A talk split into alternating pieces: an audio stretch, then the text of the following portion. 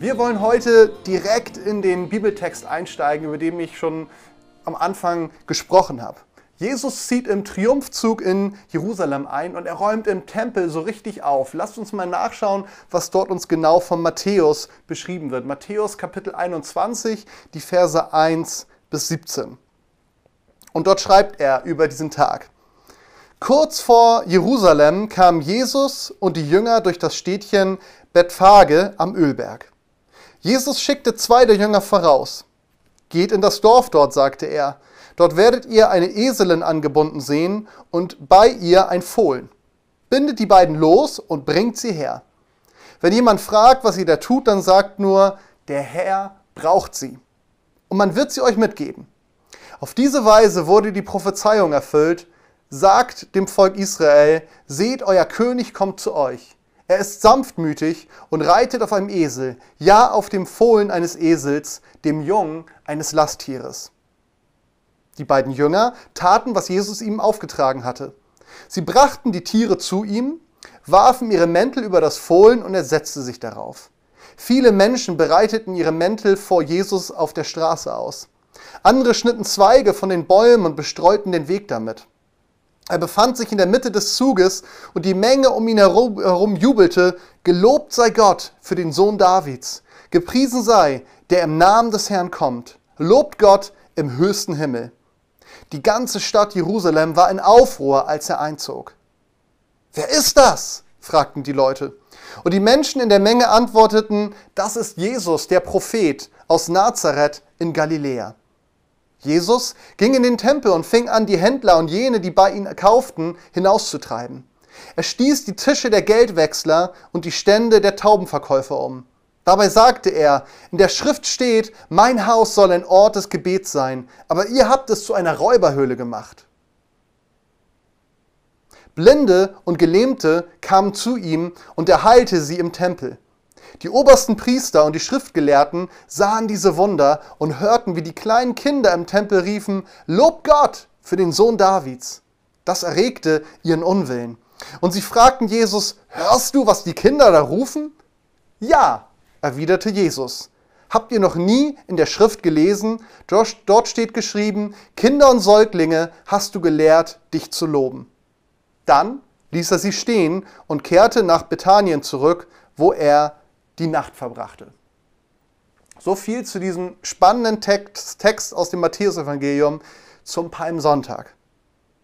Der König kommt. Es ist doch schon irgendwie ganz schön wundersam, was an diesem Tag geschieht. Wenn wir uns einfach mal diese Geschichte einfach für sich anschauen, da ist dieser Esel und das Fohlen dazu. Und wir erfahren von Lukas an einer Stelle, dass der Besitzer tatsächlich nachgefragt hat bei den Jüngern, ja, was wollt ihr mit meinem Esel? Warum nehmt ihr den einfach weg? Und diese Besitzer geben sich zufrieden mit der Antwort, der Herr braucht sie. Unglaublich, oder? Jesus erfüllt damit eine alttestamentliche Prophetie, die auch eben zitiert worden ist aus Zechariah 9, Vers 9. Dort wird vorausgesagt, dass der zukünftige Friedenskönig, also der Messias, unter Jubel in Jerusalem einreiten wird. Das wussten auch vor allem die Schriftgelehrten. Was für eine unglaubliche Provokation für sie. Im Mittelmeerraum galten Palmen als Sinnbild des Lebens und des Sieges. Und in Israel ganz besonders waren sie auch das Symbol für die Unabhängigkeit und den siegreichen König. Das heißt, Jesus provoziert hier an dieser Stelle nicht nur die Schriftgelehrten, sondern auch die Römer. Er setzt noch einmal einen obendrauf, als er Ordnung dann anschließend im Tempel schafft. Anschließend heilt er dort auch Blinde und Lahme, die zu ihm kommen. Und er wird von den Kindern als Sohn Davids gepriesen. David, das war der ultimative König für die Juden und den Prophezeiungen nach war er der Vorfahre des verheißenen Messias. Und als die hohen Priestern und Schriftgelehrten ihn auf diese ganzen Sachen ansprechen, da gibt er ihnen eine knappe Antwort, mit dem er eigentlich nur noch mal das bestätigt, was sie dort sowieso eigentlich schon ganz klar vor Augen geführt bekommen. Und dann lässt er sie einfach stehen. Er versetzt die ganze Stadt in Aufruhr. Alles ist in Bewegung. Und er gibt damit der Anklage, die dann ja einige Tage später gegen ihn erhoben wird, ordentlich Zündstoff. Jesus provoziert. Aber Jesus provoziert nicht um der Provokation willen. Er offenbart hier ganz kurz vor seiner Kreuzigung sein wahres Gesicht. Er ist nicht nur ein bedeutender Prophet, wie die Leute auf der Straße teilweise sagen, sondern er ist der Sohn Gottes.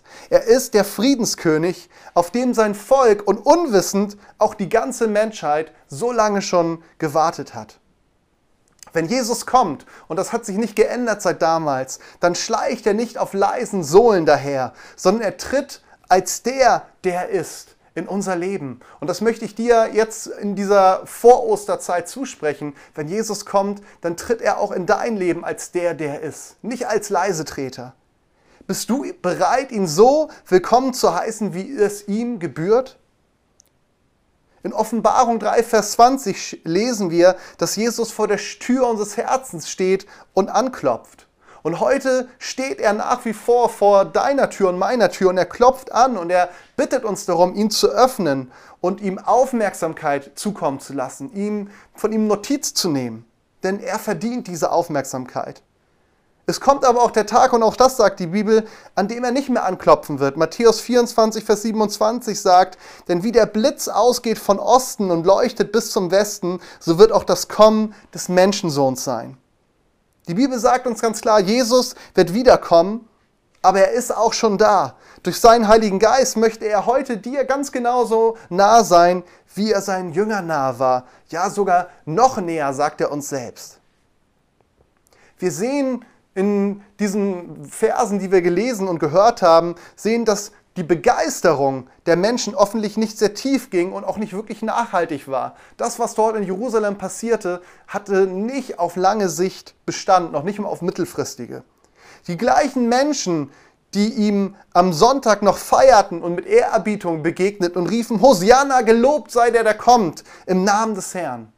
Genau die gleichen Menschen, die schrien am Freitag, nur wenige Tage danach, riefen sie, kreuzige ihn. Lasst uns aufpassen, dass unsere Begeisterung für Jesus nicht nur ein emotionales Strohfeuer bleibt, sondern eine tiefe, unerschütterliche Liebe daraus entsteht. Und genau das ist auch das Werk seines Heiligen Geistes in unserem Herzen. Er begeistert uns nicht nur, sondern er errichtet auch in uns ein echtes Beziehungsfundament in unserem Herzen, was nachhaltig ist und was bleibt. Der König kommt. Das war so mein erster Punkt. Der nächste Punkt, der genau dort drin auch steckt, ist, bist du bereit? Das ist die Frage, die sich jeder heute selbst stellen darf. Und ich, für mich ist es auch eine ganz besondere Frage, die ich mir selbst auch immer wieder gerade in diesen Ostertagen und auch in diesen Vorostertagen stelle. Als Jesus nach Jerusalem kommt, muss er erstmal ordentlich aufräumen im Tempel. Und am Ende erweist es sich leider, dass weder die Stadt noch die Menschen bereit gewesen sind für ihn. Wie willst du ihm gegenübertreten? Bist du dir bewusst, dass er dir bereits jetzt gegenübersteht? Auch wenn wir ihn nicht sehen können, so ist er jetzt gerade hier bei mir in diesem Raum, so wie er auch bei dir ist. Wie steht es um uns, wenn Jesus zu uns kommt? Sind wir bereit, ganz persönlich? Und wie steht es um uns als Gemeinde? Ich glaube, dass nichts daran verkehrt ist, dass Jesus den Tempel aufräumt. aufräumt. Die Bibel sagt, dass wir persönlich, unser Leib, so ein Tempel heute des Heiligen Geistes ist. 1. Korinther 6, Vers 19 sagt das. Und auch ist so seine Gemeinde ein Tempel.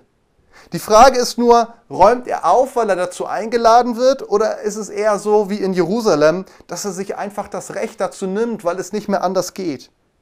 Was hindert dich in deinem Leben daran? Was hindert uns daran, ihm aus ganzem Herzen willkommen zu heißen, ohne Vorbehalte, ohne Angst, ohne Fragezeichen, ob wir das denn wirklich können?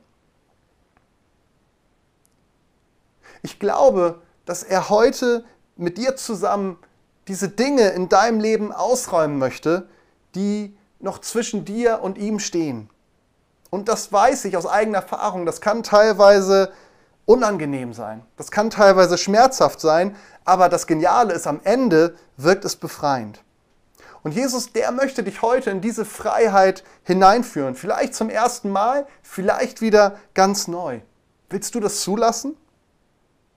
Denk gut darüber nach, denn es kostet dich was und dann triff eine Entscheidung.